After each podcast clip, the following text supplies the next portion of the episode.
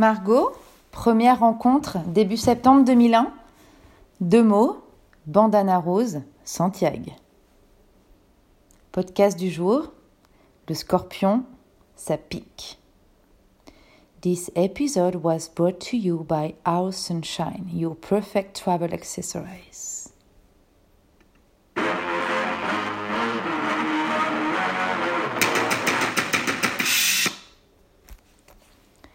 Éléonore est-elle un vrai scorpion?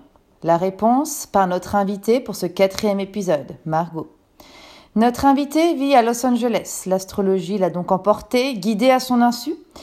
Et la représentation graphique des astres, ou comme ils disent là-bas, la voûte céleste ainsi que le zodiaque, sont devenus des points d'ancrage et de réponse. Dans cet épisode, Margot tente de nous éclairer sur la personnalité de la star de notre série d'automne au travers de son signe astrologique.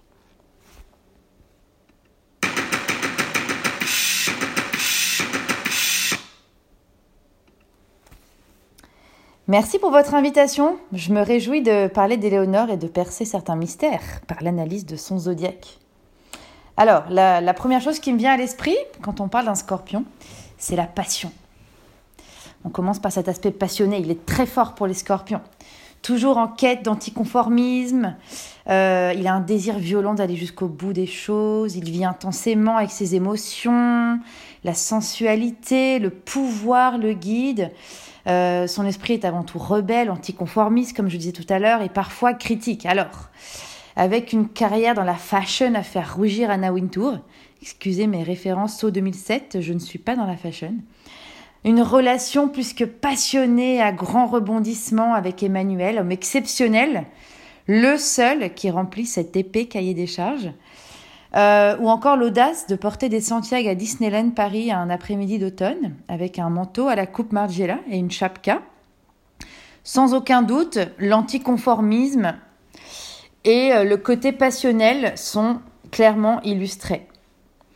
Alors, un autre élément, euh, peut-être qui, qui, peut s'avérer comme un défaut, hein, le défaut du scorpion, il est assez autoritaire, il est têtu, il a un côté hyperactif qui peut être un peu fatigant, avec une devise assez claire qui même me suit.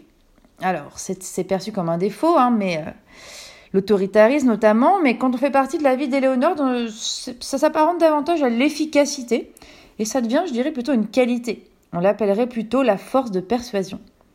Avec Éléonore, puisqu'avec tout autre scorpion, on accepte les ordres, où euh, on, arrive à se faire persuader assez rapidement car on sait que le résultat sera optimal et le chemin pour y arriver hilarant.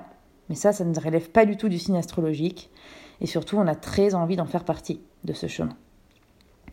La femme scorpion est volontaire, hein, elle aime donner, euh, transformer des appartes sans âme en palaces douillés, courir 15 bornes, prendre trois avions, organiser un, euh, pardon, deux mariages, débriefer et activement écouter ses amis sur FaceTime pendant 3 heures au réveil, à 6 h 7 h 8 h du mat, écrire un business plan, enregistrer une vidéo de yoga pour ses proches, préparer un dîner pour son amoureux ou ses 17 copines qui passent boire un verre à l'improviste, tout ça dans la même journée.